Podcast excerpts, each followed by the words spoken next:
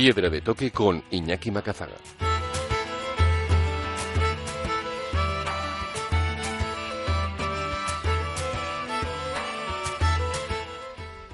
Aquí arranca Piedra de Toque, el momento de los viajes, la montaña y la aventura en Onda Vasca, con todos los contenidos accesibles en piedradetoque.es. Estrenamos nueva temporada ahora de verano, también con un nuevo horario y nuevos invitados, con la ilusión de siempre por abrir con una ventana diaria al mundo de los viajes, la montaña y la aventura. Hoy os propongo un viaje y lo vamos a hacer a Haití, el país más pobre de América, cinco años después de aquel terremoto que le golpeó con crudeza. Fueron 38 segundos de temblor, pero con unas consecuencias nunca vistas antes. Más de 200.000 personas fallecidas, 350.000 heridos y un millón y medio de personas sin vivienda. Diferentes expertos en temas sociales preparan ahora un viaje desde Euskadi hasta el país para comprobar cómo se recupera el país bajo el proyecto Haití cuando las vidas tiemblan. Queremos que nos lo presenten, que nos hablen de esta iniciativa, que nos hablen también de cómo podemos colaborar y de por qué merece la pena seguir hablando de los países cuando dejan de ser noticia. Aquí arranca Piedra de Toque, hoy rumbo Haití.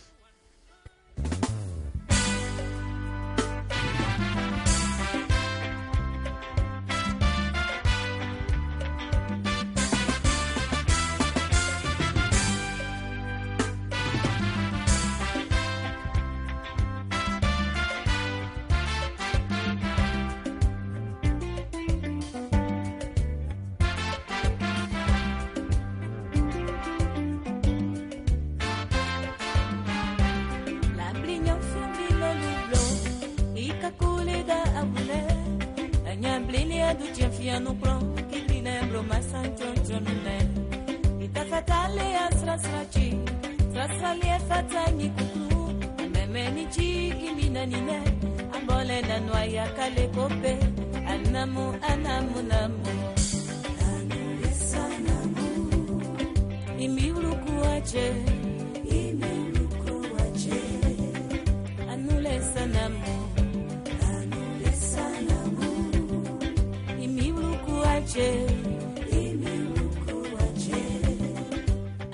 Suena la música del Caribe y es que hoy queremos poner rumbo a Haití bajo el proyecto Haití cuando las vidas tiemblan. Buscan comunicar a través de un libro de fotografías y de testimonios lo que los habitantes de este país han conseguido o lo que están a punto de conseguir. Han pasado cinco años de aquel duro temblor. Fueron 38 segundos, pero con unas consecuencias nunca vistas antes en, en el planeta. Y nos acompaña hoy Xavier Bañuelos y Chiar Pequeño, los parte de responsables de este proyecto que queremos que nos detallen hoy. Arrachaldeón, Xavier. ¿Qué hizo? Arrachaldeón. Arrachaldeón, Itziar. Opa, Arrachaldeón. Bueno, a Xavier lo conocemos mucho. Imagino que los oyentes ya, con oírle la voz, ya le reconocerán.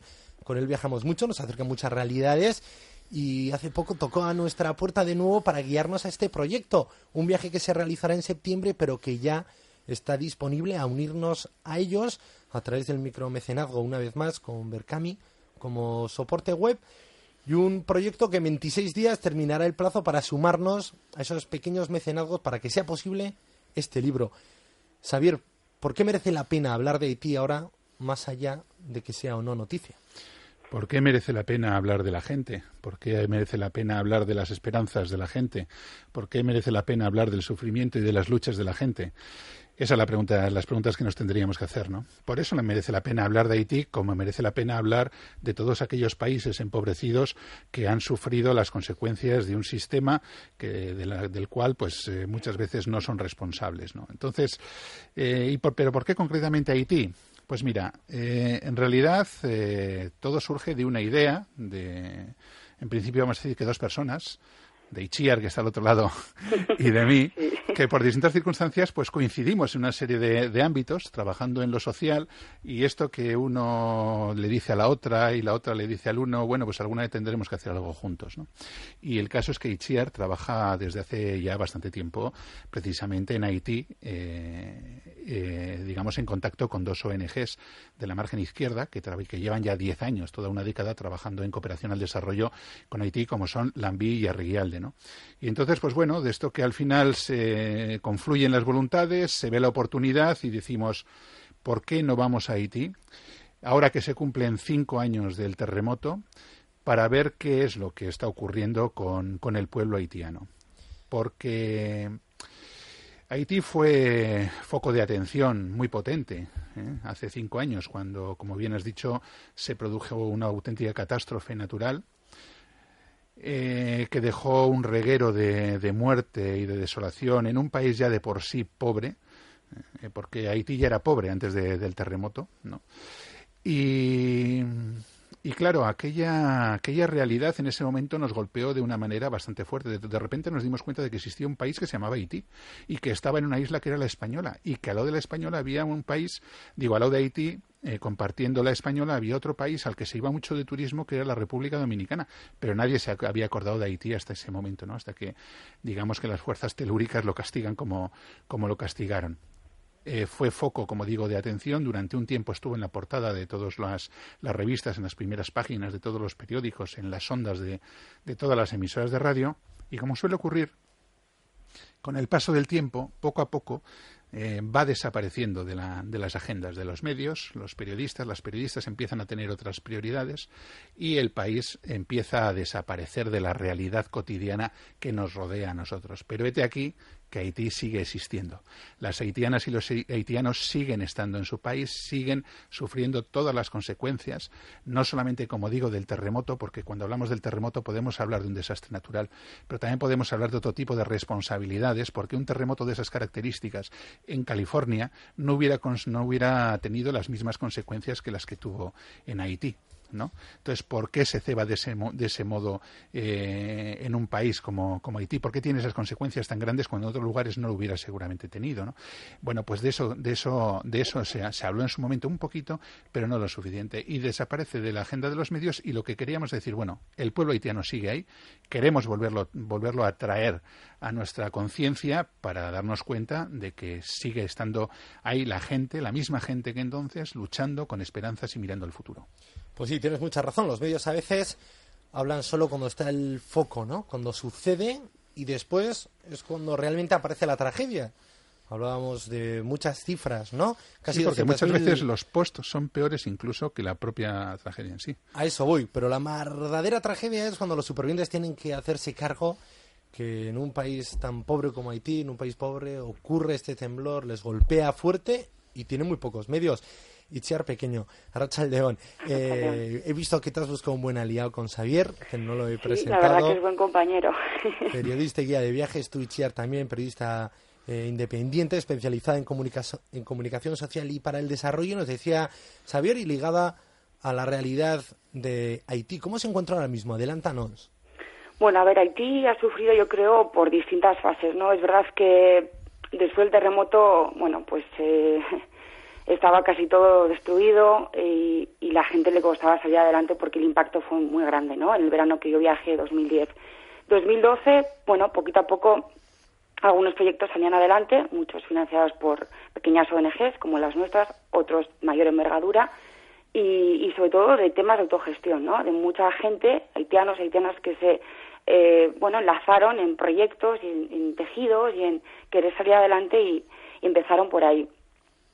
Yo creo que lo que nos vamos a encontrar en Haití pues eh, va a ser desconocido, porque cinco años marca bastante la diferencia dentro de lo que es una emergencia como la que fue en el 2010, ¿no? Entonces, eh, a priori no lo sé. Yo sé que va a haber mucha mezcla de cosas, mucha mezcla de cosas muy positivas, que también nos interesa sacarlo, evidentemente, y muchos aprendizajes, porque lo que tienes es que cuando entras en contacto con la ciudadanía de a pie, con las vidas de las personas, eh, pues encuentras muchos retos, muchos miedos también, muchas resistencias, muchas luchas y muchos sufrimientos, ¿no? Como comentaba Xavi.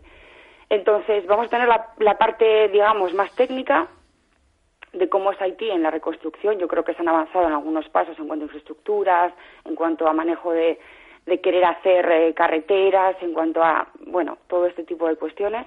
Y por otra parte, bueno, movimientos sociales también potentes, tejido asociativo muy fuerte y, gente que yo creo que, está buscando la forma de salir adelante. ¿no? Son planos distintos que se, se entremezclan, obviamente, y, que vamos a ver.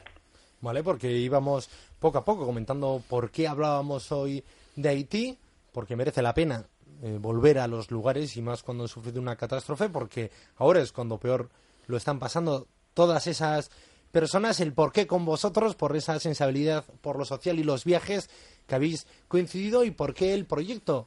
Yo he citado un libro, pero detrás de ese libro hay un viaje que es el que realizaréis en septiembre, pero para financiarlo ya podemos eh, apoyaros, ¿no? Con la compra por adelantado y también la apuesta con ese micromecenazgo de Berkami. ¿Qué nos planteáis? Sí, a ver, lo que pasa, vamos a ver, el libro en realidad no es más que una pequeña parte del proyecto. Eh, el proyecto, que se llama o le hemos bautizado como Haití cuando las vidas tiemblan, en realidad lo que pretende es entrar en el corazón del país. Nosotros no lo planteamos en realidad como un viaje al uso, o sea, nosotros el viaje lo, planteamos como una necesidad, porque hay que ir allí para conocer la realidad, para estar en contacto directo con las personas que, viven eh, la realidad, o mejor dicho, las realidades diversas de todo un país como es, como es Haití, y acceder a las fuentes de forma directa, fuentes que muchas veces no son las fuentes al uso, porque muchas veces los periodistas cuando vamos a los lugares eh, nos quedamos en lo epidérmico porque vamos poco tiempo, porque a veces no nos da, no nos da ni los recursos ni el tiempo para poder meternos a fondo ¿no? en, las problemáticas y hablar con, con, las distintas fuentes con las que, con las que uno puede hablar. ¿no? Entonces queremos ir allí, pasar el tiempo suficiente para poder hacer, digamos, una inmersión en lo que es eh, Haití, además bajo la cobertura de dos organizaciones que nos facilitan gran parte de la, de la infraestructura que vamos a necesitar, los contactos y, demás. ¿no? Entonces, vamos a, ir, digamos, a ver el latido real, eh, a entrar en el corazón de, de Haití, que significa hablar con todo el mundo, hablar con poetas, hablar con intelectuales, hablar con campesinos y con campesinas, hablar con gente de Puerto Príncipe, pero también del medio rural, eh, hablar con políticos, con políticas, es decir, hablar con toda aquella gente, con, por supuesto con periodistas eh, y medios de comunicación, con todas aquellas personas que nos puedan ofrecer una panorámica de lo que es la Haití actual. ¿no? Entonces, eh, este, digamos, y para eso hay que ir, no se puede hacer a distancia. Entonces, el equipo está compuesto, compuesto por cuatro personas, porque aparte de Itziar y de mí, pues está también eh, John Ezquerra y está Miguel Ángel Navarro, que son dos expertos en, cooperación y además dos expertos en, en Haití. Es decir, llevan muchos años yendo a Haití e incluso John, por ejemplo, habla perfectamente creol, ¿no? Que eso también marca la diferencia, el poder hablar en, en la lengua de, de, la gente a la que, a la que vas a, a visitar, digamos, y que te tiene que, que acoger. Entonces, vamos para esto y vamos con este, con este objetivo. Y con toda la información que allí vayamos recopilando, en realidad lo que vamos a hacer es toda una campaña de información acá va mucho más allá de un libro.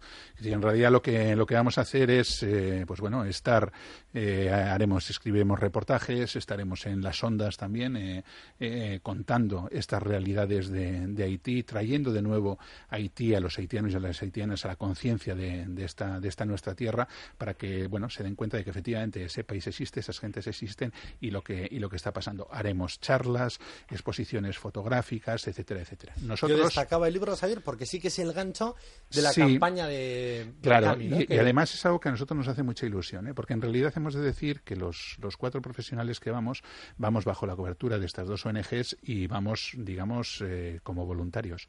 Pero sí que es verdad que hay determinadas herramientas que hace falta financiarlos el libro eh, es una de las herramientas que más ilusión nos hace porque no hay nada publicado en este sentido o algo parecido por aquí no entonces va a ser un libro que recoja fotografías de gente real y sus testimonios de vida lo que ellos nos quieran contar. Porque lo que tenemos claro es que nosotros no queremos inventarnos nada. Queremos, en todo caso, si, es necesario, hacer de voceros ¿no? de, esa, de esa realidad, pero aún mejor si pueden ser ellos mismos quienes lo cuenten. Entonces, queremos plasmar en ese, en ese libro, que se titula así, ¿no? Eh, cuando, cuando las vidas tiemblen, voces y miradas desde Haití, eh, todo, todo, todo esto, ¿no? Todo este temblor de, las gentes que miran hacia, hacia el futuro. Y efectivamente lo hemos puesto a micromencionado. Y yo creo que es una forma bonita de la gente que quiera participar en, en este proyecto, ¿no? Porque todo el mundo quizás no pueda ir a Haití, pero sí que puede participar también de esta manera que es aportando una pequeña cantidad para que, para que esta, este libro salga, salga adelante. A mí me gusta porque hace que los proyectos sean como muy meritocráticos, ¿no? Salen adelante aquellos lo que tú dices, que arrastran una buena historia, que están bien testados, que van al foco, que tienen un proyecto con un valor añadido y arrastran también una comunidad de gente que quiere eso, ¿no? Y que a veces, pues por lo que sea, no lo encuentra en otros soportes. Y Chiara, hablabas tú de que mm, va a ser un viaje, pero que no solo es un recorrido físico, sino tampoco el terremoto queréis centraros sino que quieres ver todo ese movimiento social que hubo en el país, ¿no? Y aprender mucho de ellos.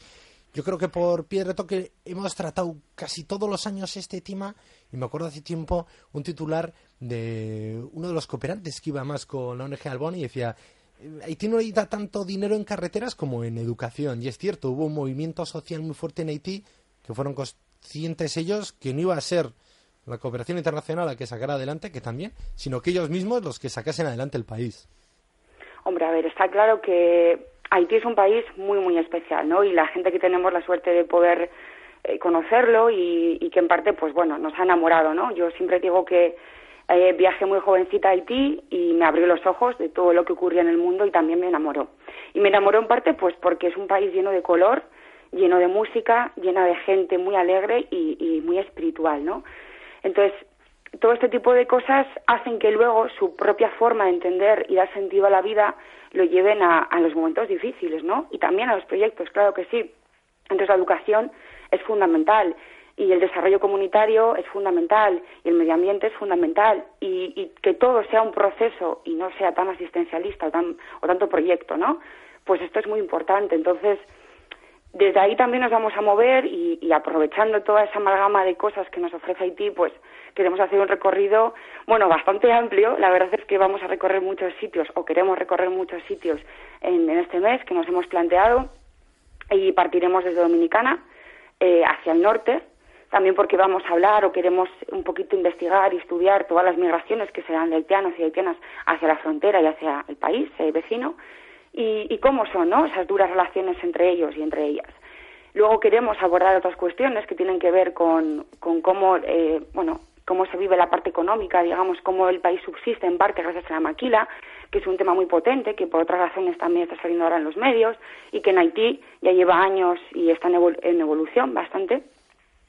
Y bueno, luego queremos acercarnos, como decía Sabía, a toda la parte rural, el campesinado de Haití, queremos hablar de derechos humanos, queremos hablar de la situación de la mujer, que también es muy controvertida y que de eso se ha hablado bastante poco, y queremos abordar como muchos temas y uno de ellos evidentemente pues es el tema de la organización colectiva de los movimientos sociales porque es verdad que Haití en su día cuando salió aquel boom a través del terremoto pues se lo pintó como, como un país eh, donde la población era muy pasiva eh, bueno el caos la miseria el desorden a ver propios también no de la situación de emergencia que se sufrió pero hay que ir un paso más allá, ¿no? Hay que abordar esto desde esta perspectiva y es lo que vamos a intentar hacer profundizar, dar amplitud, dar voz, como decía mi compi Xavi, y, que ellos y ellas nos cuenten. Pero, pero hacer ese recorrido también por las vidas de las personas es importante porque lo que decía, ¿no? Haití es un país de muchas texturas y de muchos procesos. Entonces, bueno, pues el recorrido va a ser bastante amplio, sí, la verdad.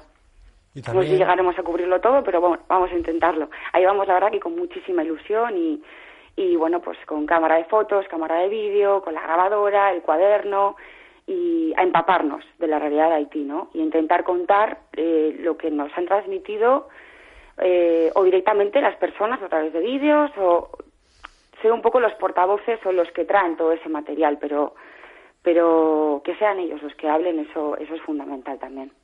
Bueno, y veo también por lo que vais compartiendo en las redes que también habrá un espacio a la autocrítica, ¿no? el dinero que se recaudó en el momento. Claro, fue una catástrofe de semejante dimensión que arrancó reacciones muy rápidas, pero hubo dinero que se quedó en el camino, no tanto por el problema del país, sino como la gente que lo canalizó, yo creo que desde aquí, ¿no, Javier? Sí, bueno, en realidad, eh, con esto de la, de la ayuda humanitaria, eh, lógicamente siempre hay que tener cuidado y hay que saber dónde uno pone, digamos, su, su granito de arena, ¿no?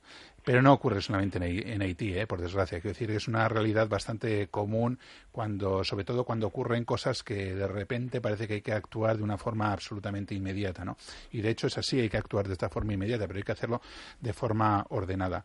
Eso suele ser muy común en casi todos los países. Ahora bien, en Haití hubo un problema añadido eh, que por ejemplo no está ocurriendo afortunadamente en Nepal, y es que prácticamente dejó de existir, eh, digamos, el Estado. Y lo que hubiera tenido que coordinar, por ejemplo, las instancias gubernamentales, lo hicieron directamente determinadas grandes eh, entidades humanitarias e incluso otros gobiernos. Entonces ha habido efectivamente una digamos que ha habido una eh, un problema en este sentido porque muchas de las eh, ayudas eh, que se prometieron directamente luego desaparecieron. O sea, o sea, ni siquiera es que alguien se las quedara, que también habría de eso. Es que quedaron, digamos, de cara a la galería. ¿no? Es decir, yo te prometo hacerte un hospital. Estamos hablando de grandes donantes. Estamos hablando de cuando un gobierno le promete al gobierno de Haití te voy a hacer tres hospitales en no sé dónde, que queda muy bien cara a la galería, pero luego esos hospitales nunca se terminan construyendo. ¿no?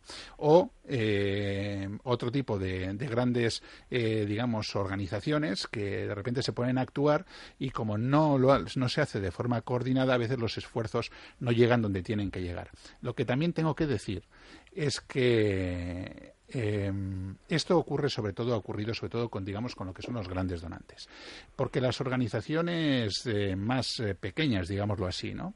Eh, bueno, más pequeñas o no tan pequeñas, ¿no? Es decir, pero organizaciones serias que realmente han recaudado fondos. la gente que, por ejemplo, aquí en el País Vasco ha dado fondos para, para la reconstrucción de Haití puede, estar, puede tener la, garantía absoluta de que esos fondos han llegado y que esos fondos se han empleado en, en una inversión correcta en, en el país. ¿no? Cuando hablamos de los problemas de, de, esta ayuda humanitaria, nos estamos sobre todo refiriendo a este tipo de grandes donantes ¿no? que muchas veces hacen promesas que luego se incumplen.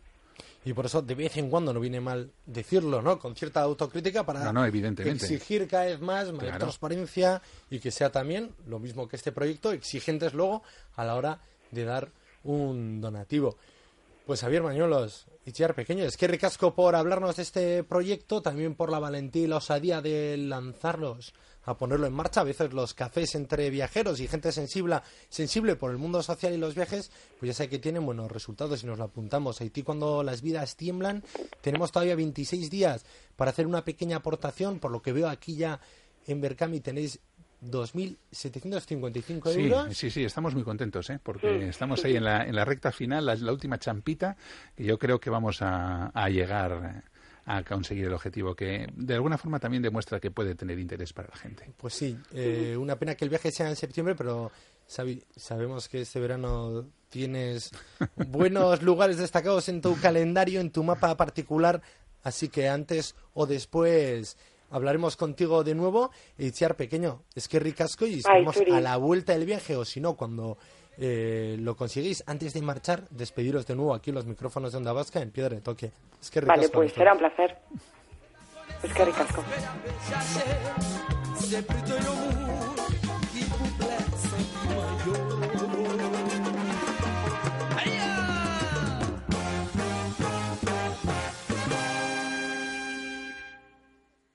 Onda Vasca ya tiene WhatsApp.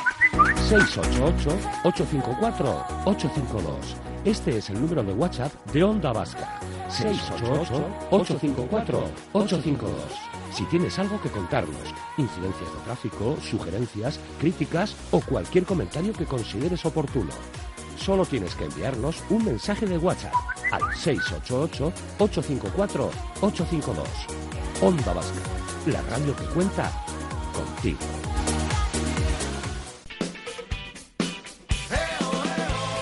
Historioz, esperientziaz eta oroitzapenez beteta dago uda, sensazio konpara ezinez.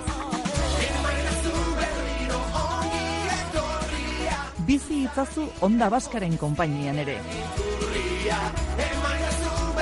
Onda Baska, aintzat hartuko duzun irratia. En Piedra de Toque. Viajes de papel.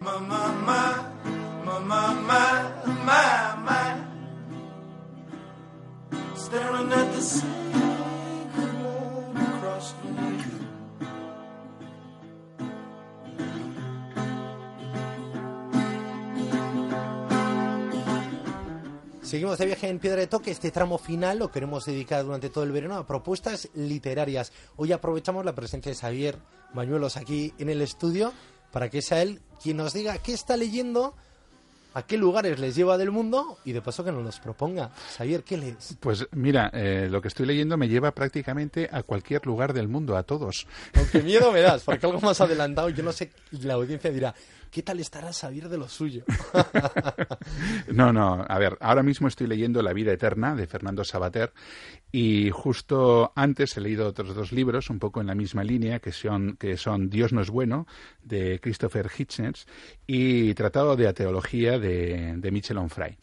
Eh, ¿Por qué digo que son libros que nos llevan a viajar realmente por todo el mundo? Porque se meten de lleno en una especie mm, de reivindicación del laicismo y, en cierto modo, de crítica de lo que suponen las religiones en, la vida de las personas.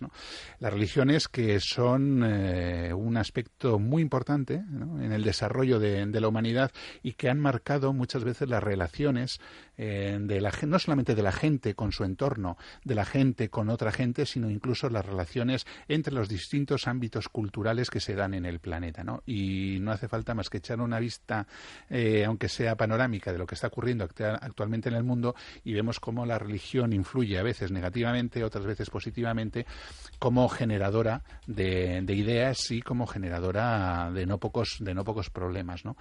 ¿Por qué eh, esta reivindicación del laicismo? Bueno, porque entendemos que es un, o entiendo yo que es un camino que hay poco a poco que ir dando, ¿no? Es decir, que la religión se quede dentro de los ámbitos privados y que sea el laicismo quien de alguna forma vaya marcando cada vez más las pautas de lo que son las constitución, la constitución de sociedades democráticas, ¿no?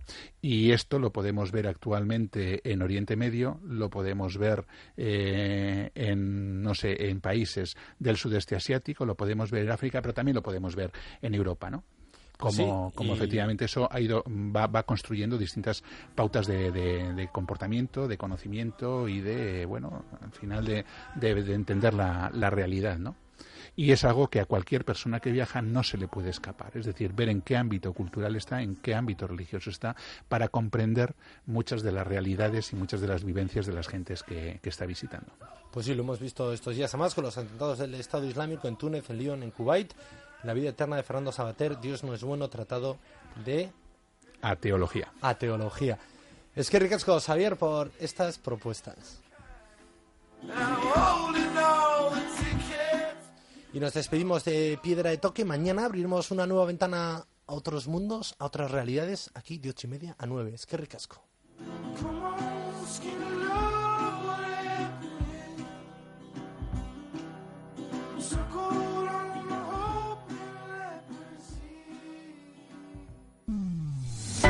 Onda Vasca, la radio que cuenta.